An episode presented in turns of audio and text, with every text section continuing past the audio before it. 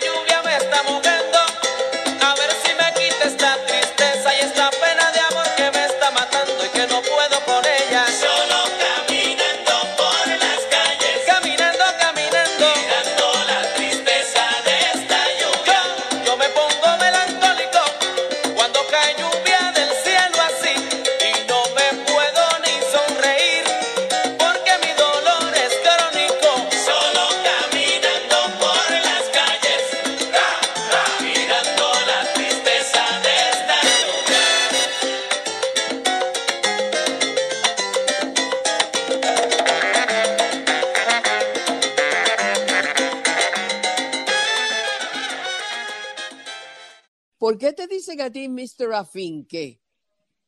Bueno, eso es porque yo hice el grupo, este, traté de hacer el grupo compacto, o sea, para bailar. No fue un grupo que yo hice, como decir, el de Tito Puentes, que, que todo e, era alrededor de él, porque él podía tocar bailable y que podía tocar otra cosa que no era bailable, pero yo lo hice este, eh, con esa idea de que fuera bailable, que fuera bien compacto. Yo sé que tú naciste en Cuamo, ¿correcto? Sí. Como Bobby Capó.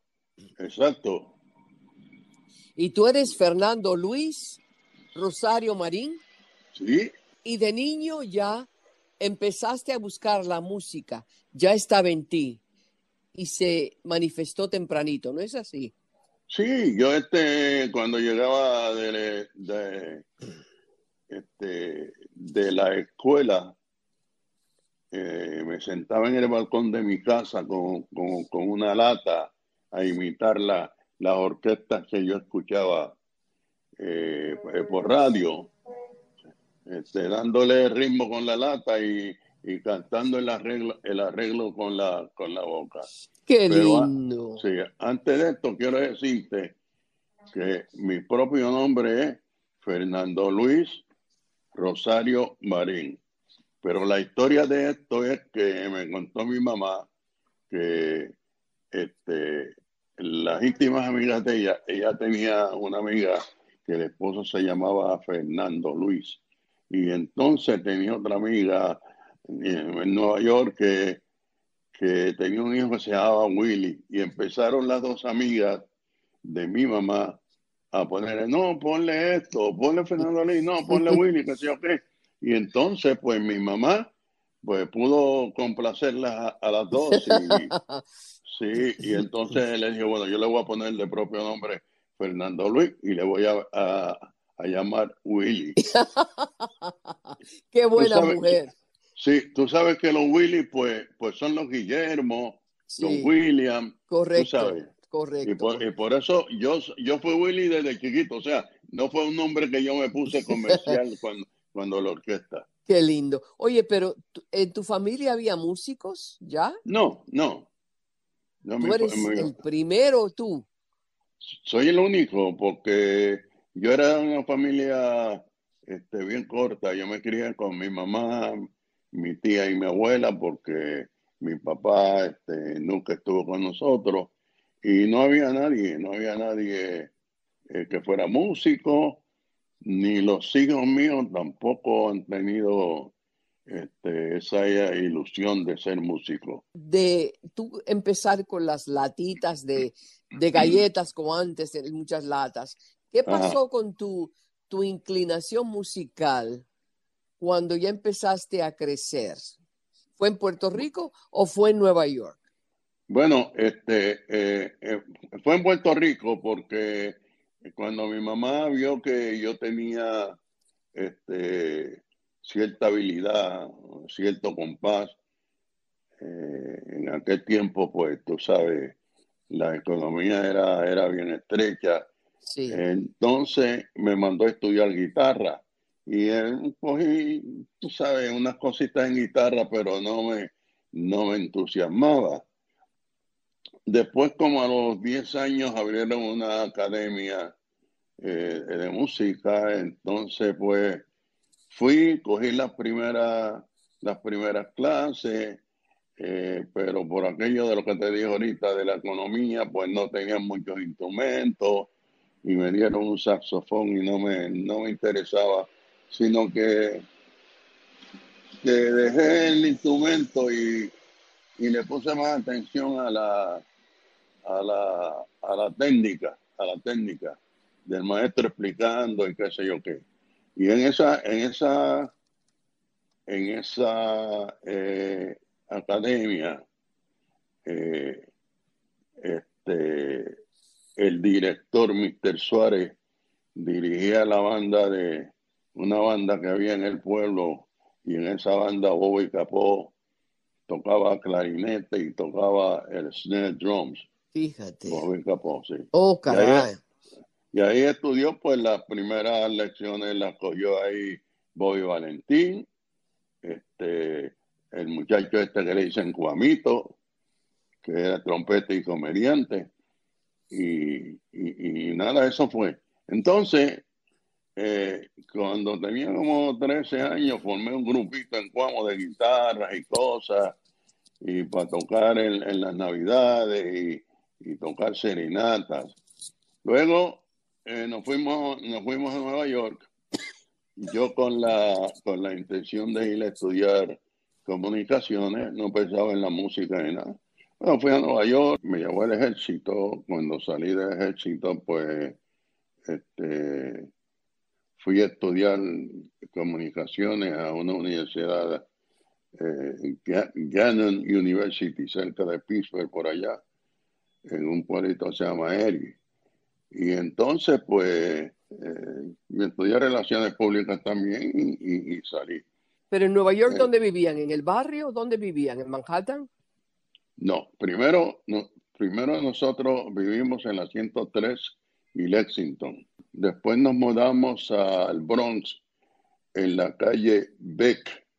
Beck. Y, Sí. y entonces, eh, la última residencia que tuvimos fue en la, en la calle Kelly, en el Bronx. En la calle Kelly vivían todos los músicos, este, Mario Este- Kendo, Joe eh, Quijano, Yo Quijano, Orlando, Mario, Orlando Marín, Orlando Marín. yo, Jimmy Sonet, y tú sabes, los Palmieri, y, y esto que, que yo Quijano luego le llamó los, los, los Kelly Street, o los, los Kids from Kelly Street. Oye esto, Willy. Eh, mi crianza fue en el Bronx, por ah, Freeman. Freeman, por. Iban cerca de Kelly. La, la próxima parada, la próxima parada. sí, Pero fíjate que tú, ustedes tocaban en el Hunts Point Palace, me dijo a mí Joe Quijano, ¿no? sí, sí, toca. En el Triton, los En- Triton. Los Triton, eh, to- tocábamos en el, en el Hunt Palace en, en el Home Point Palace y tocábamos en, eh, ah, había un club que se llama el Tropicana. El Tropicana, que, no era el de Carlos Ortiz. El Tropicana era de, de unos cubanos. Eso estaba en Westchester y la 163. Ajá.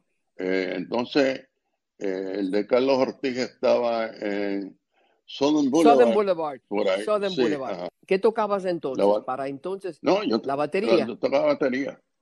Estudié un poco con, con uno que fue, que llegó a ser mi compadre, padrino de mi hijo mayor, que se llamaba Willy Rodríguez, que era un drummer eh, de estudio, eh, Grabaciones de estudio. grabaciones de estudio de, para televisión y para, y para, y para películas.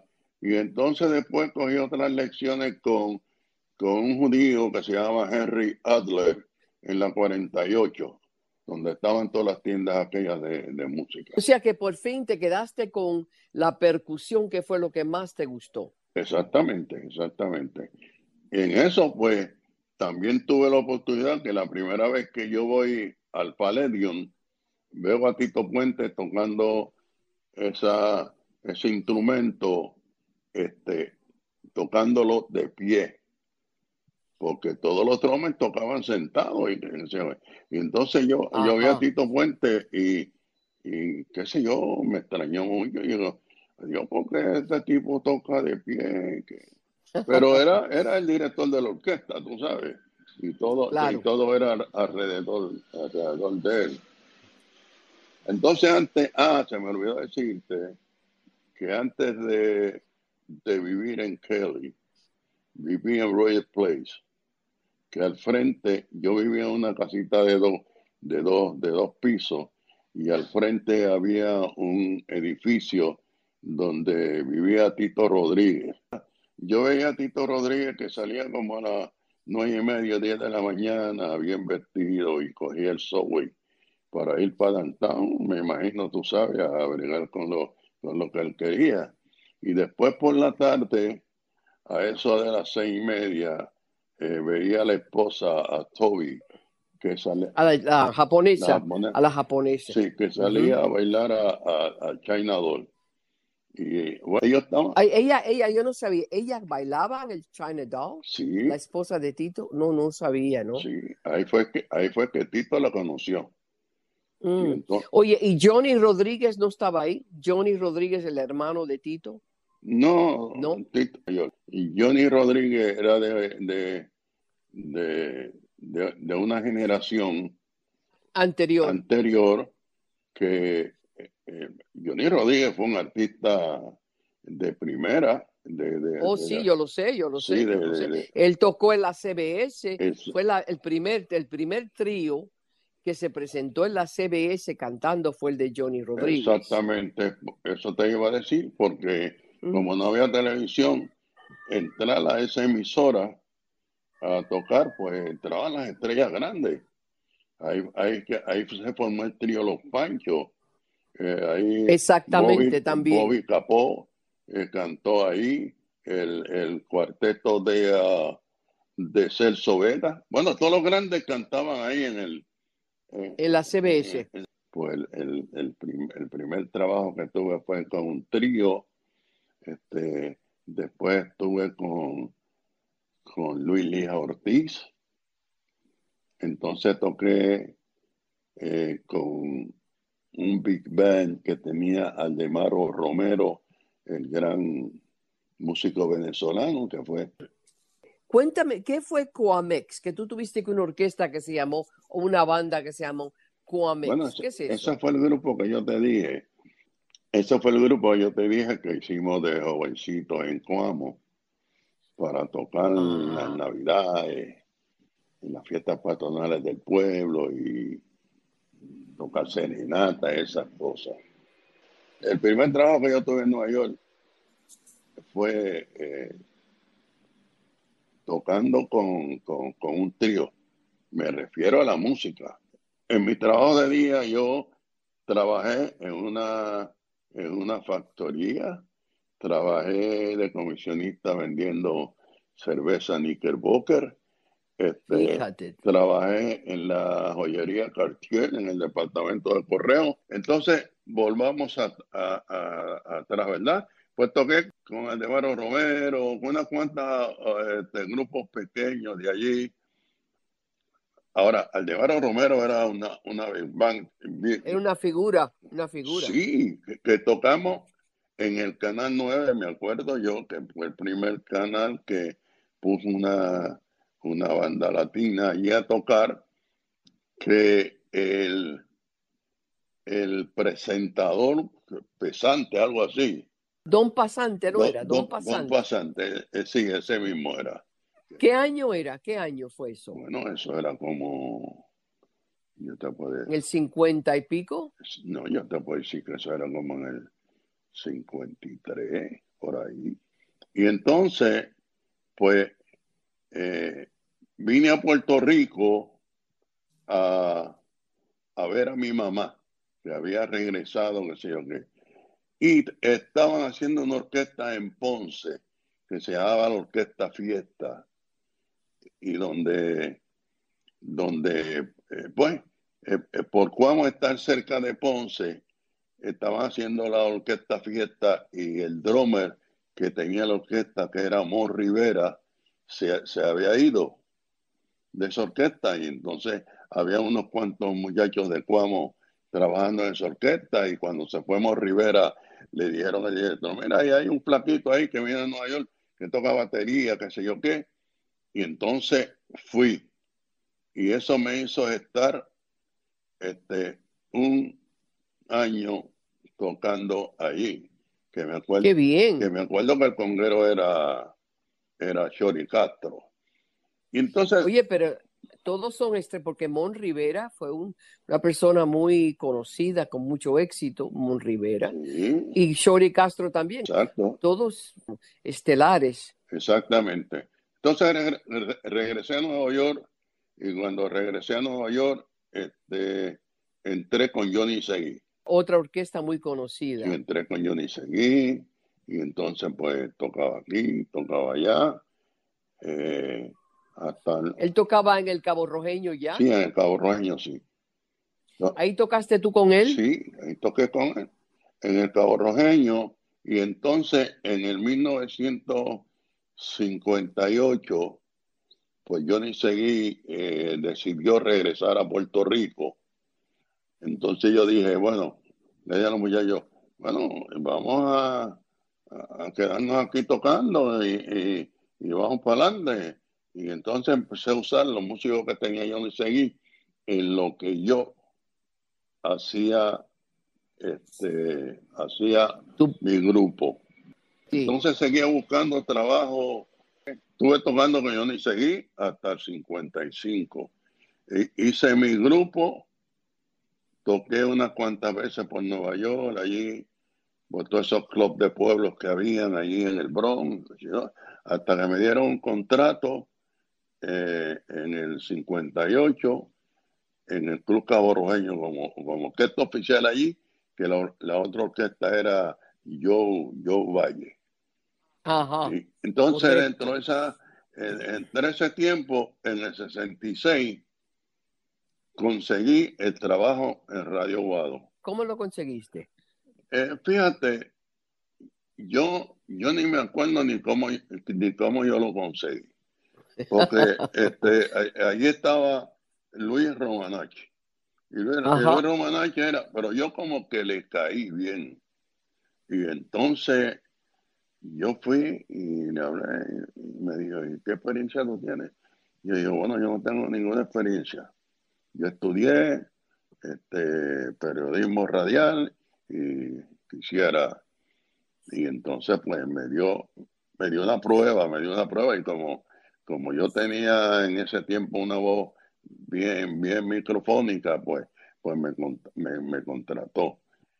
Todavía tienes una buena voz, una voz muy poderosa. y entonces me dio un trabajo eh, que se llama el Latin, el Latin Jazz Show, que empezaba a las 10 de la noche y terminaba a las 2 de la mañana. Ese era un programa que los jueves era de entrevistas. Qué bien. Sí, y ahí, ahí- ahí yo hice pues entrevista, bueno, yo le hice una entrevista a Tito Rodríguez que Manny Oquendo la grabó en un cassette desde allá en Lebrón y esa entrevista este, ha corrido el mundo y cuando viene el día de Tito Rodríguez en Puerto Rico la ponen. Fíjate, Willy, Willy, yo oí esa entrevista de Tito Rodríguez que hizo Mario Kendo. Fíjate cómo ha ocurrido eso. Mira para allá. Eso fue en tu show. Mario Kendo siempre estaba escuchando Exacto. y grabando. Exacto. Así fue la Así fue la Sí. cosa. Y entonces, este, Johnny Rodríguez, en una entrevista en Puerto Rico eh, con Mariano Hurtado, pues estaban hablando de esa entrevista porque dijeron que yo fui, y yo le hice preguntas a, a Mariano, a, a Tito Rodríguez, que nadie se la, había- se la había hecho. Ah, Tito Rodríguez, Puente, Yoquijano, Eddie Pamieri, La Lupe. Guado era una emisora de primera en español, o sea que tú tenías un buen programa bien colocado ahí para que te aceptaran, Willy. Y entonces, entonces, pues, pues el- la señal de esa emisora era como la señal de una FM. Mira, llegaba a Connecticut y a New Jersey, y Sí, clarito, sí, esa, muy poderosa. sí, eso era una señal. Y entonces, pues, nada, seguí en ese, en ese programa, pero pues, ¿Cuántos años? ¿Cuántos años estuviste? Yo tuve, parece que yo tuve como, como un año o algo así en ese programa, porque yo quería estar este, regular, pero más bien decir las noticias, Ajá. porque eso era lo que me gustaba a mí. Y entonces hasta que eh, Romanache me, me dijo, bueno, este, vas a hacer un noticiero de, de- a las 6 de la tarde y a las 11 de la noche, pero vas a estar de, de locutor este, oficial, haciendo este, haciendo lo otro. Entre las cosas que hice, pues, eh, describí el desfile puertorriqueño, creo que en el 60, y- en el 69, por ahí, que, que el gobernador de, hiciste la narración del Hice- desfile. Sí, hice la narración del desfile. eh, fue en, en- en 1969, 69, porque el gobernador de Puerto Rico era Luis Aferré y, y estuvo, estuvo en ese, en ese desfile, en la, en la, en la tribuna principal, tú sabes. Willy, vamos a mencionar eh, eh, los locutores muy destacados de Guado. Además de Luis Romanache, estaba Ismael Díaz Tirado, tirado.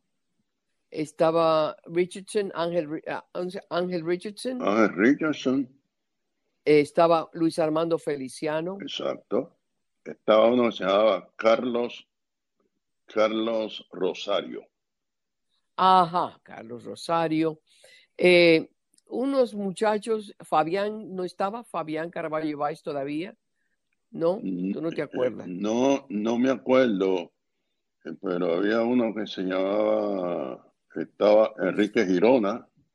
Ajá, Este, exactamente. estaba- Estabas con unos profesionales Oh, sí, magníficos, sí. magníficos, magníficos. Ahora bien, tú entonces te dividías, tú tocabas de noche y trabajabas distintos turnos en Radio Guado. Es lo que estaba sucediendo, ¿no? Exactamente. Yo, yo entraba diariamente a Radio Guado. Diariamente yo estaba, yo tenía, no, no, Y no eran programas especiales de tal día. No, yo estaba en el staff. Y además tocando de noche. Sí, me defendía, pero como el grupo no estaba tan, no tenía tanto nombre, pues, pues tocaba aquí temprano y qué sé yo. pues, ya yo, Te acomodabas. te sí, ya yo tenía, ya yo tenía cuatro hijos ya. Y entonces pues yo necesitaba. Tenías cuatro hijos ya. Sí. Y y Tú te casaste en Nueva York. sí. Y entonces pues, pues, pues tenía que buscármela para, para echar mi familia adelante. Claro que sí. ¿Se llama? Se ¿Cómo llama, se llama? Ada, Ada Lidia Domenech Núñez. ¿Cuatro? Tengo cuatro hijos, tres niñas y, y el varón que fue el mayor.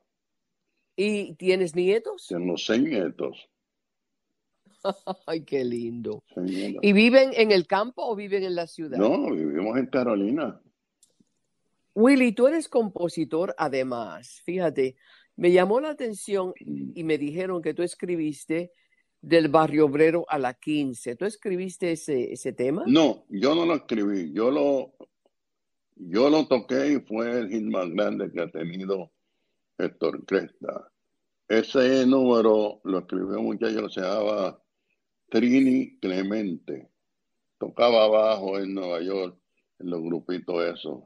Y entonces este muchacho me traía números y cuando yo iba a grabar y qué sé yo qué pero yo veía que no se adaptaban a mi grupo y no le grababa y volví y me traía hasta que una vez eh, me trajo y yo dije, yo voy a grabar cualquier número de este muchacho porque ya me da pena y quiero grabar lo que sea, no importa. Y, y, y escogí este de Barrio Obrero a la 15 y eso fue un gente grandísimo, grandísimo en Puerto Rico, en Colombia.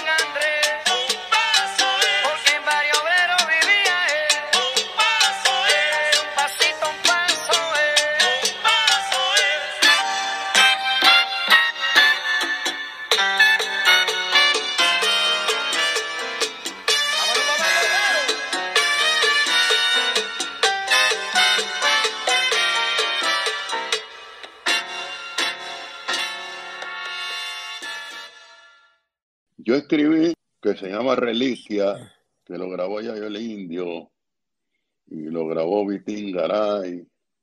Yo lo conozco, lindo, precioso. Y entonces, pues, hice unos cuantos números, pero, pero tú sabes, yo no soy compositor, este, cosas, y, y nada, que he hecho con la orquesta mía. Tú eres parte del Hall de la Fama.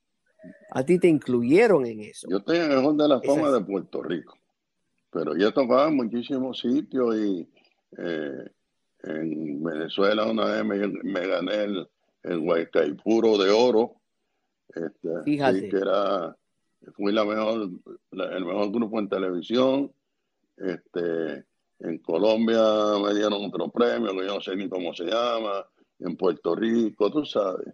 En Puerto Rico tienes el Paoli, Y sigues el tocando. Diplo, el Diplo. el Diplo, pero tú sigues tocando, ¿no es así? Sí, yo sigo tocando porque el negocio no está como antes. ¿Cómo te haces para poder viajar y todo eso, Will? Yo estaba viajando, eh, este, llegó un tiempo que yo dije que, que fuera de Sudamérica yo no iba, no iba a viajar porque toqué en España, en Francia, en Italia. Y entonces dije que yo no iba a coger eh, vuelos de 12 horas y, y de 14 horas y tú sabes, dije que no. Si era en, eh, pues, Panamá, Ecuador, por ahí, este, Colombia, que pues, hace- he ido mucho, eh, Caracas.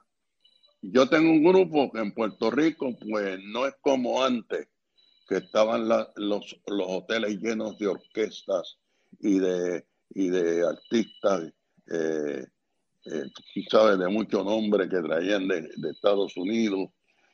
Este, en Puerto Rico, pues a lo mejor toco tres actividades en un mes, eh, el otro mes toco dos, este, y, y así, y así porque ya no, no, no me quiero, no me quiero matar mucho.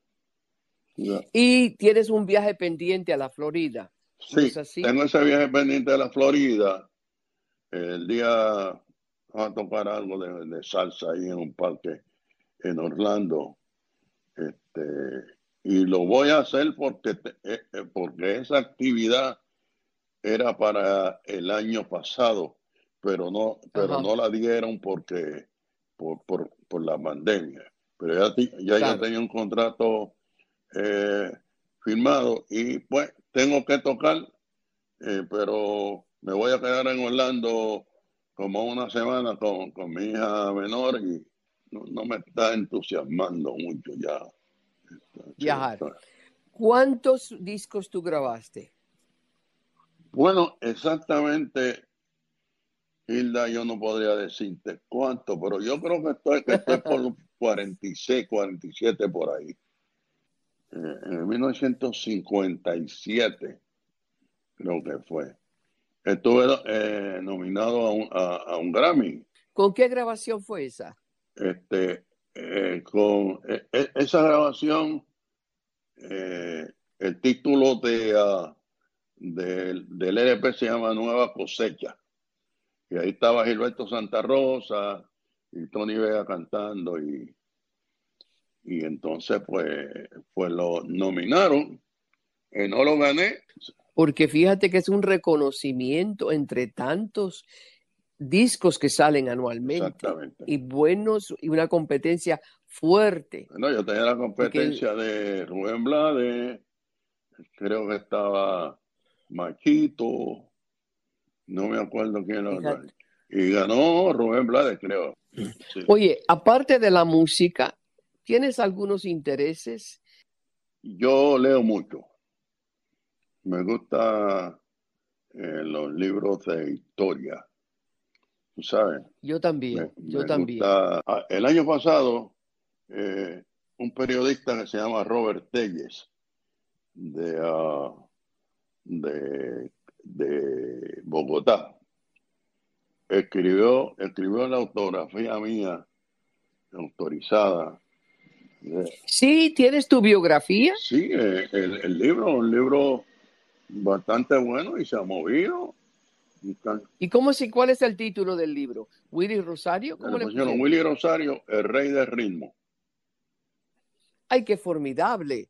Y eso lo publicaron en Colombia, pero está a la disposición de todo el mundo. O sea, está en librerías Bueno, eso, internacionales. eso, este, como el, el, el, el autor es colombiano, pues yo Claro. te diría que todos los libros lo están, cons- se- según escucho, porque yo no, eh, lo están este, recibiendo por Amazon, Willy, ¿cómo se llama el autor? Dame el nombre de nuevo, por favor. Robert Telles.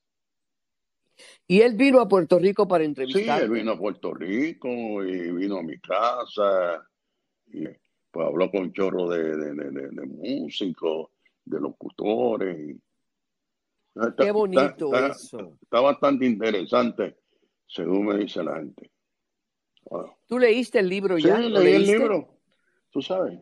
¿Y te gustó? Sí, me ¿Te gustó, me gustó, me gustó. Este, pues, sí, Es verídico, sí, es sí, verídico. Sucedió y ¿Y tienes fotos de tu crianza? ¿Tienes fotos tú de niño? No, no, de tu no, familia. no, no. De, fotos. de, de, de, de- niño yo no, porque tú sabes, yo era de una familia bien pobre y, eh, y antes eso de, de, de los De una fotografía era un lujo. eh, esa fotografía. Era un lujo. Sí, entonces, pues no, no tuve, tuve.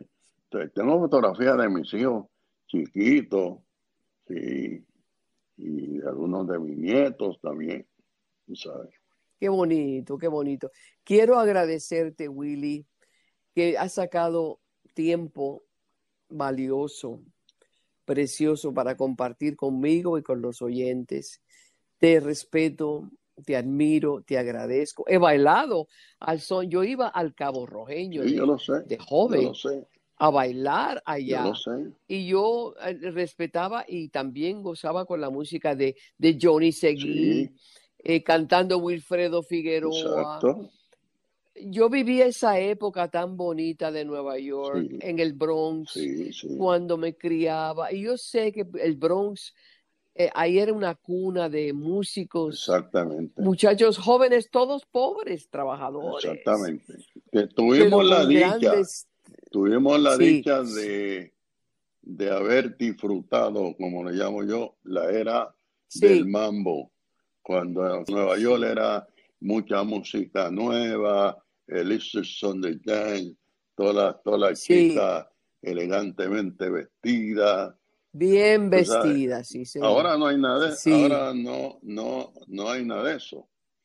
Sí, No, y antes no, no de, antes de, de despedirme de ti, quiero decir que la película que tú filmaste, La Vendedora del Amor, ese número, ese número, este, yo lo grabé. ¿Qué, qué de Tito Rodríguez?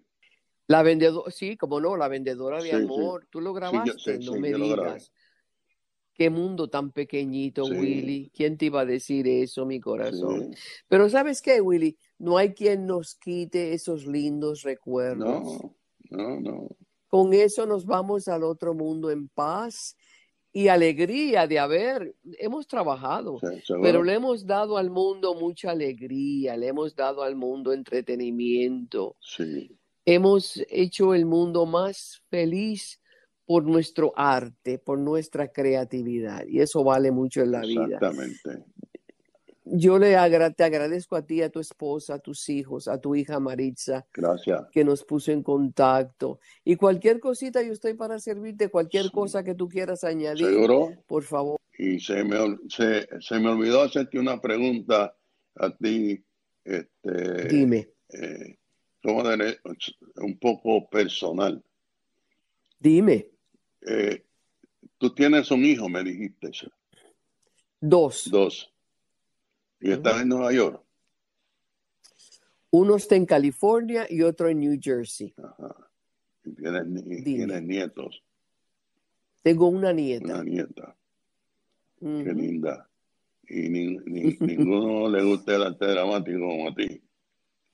Bueno, mi hijo, el que está en California, se presentó en teatro conmigo, Ah. hizo su debut, estudió teatro, hizo su debut en teatro y después Ahora es lo que llaman un casting Sí, casting. producer. Sí.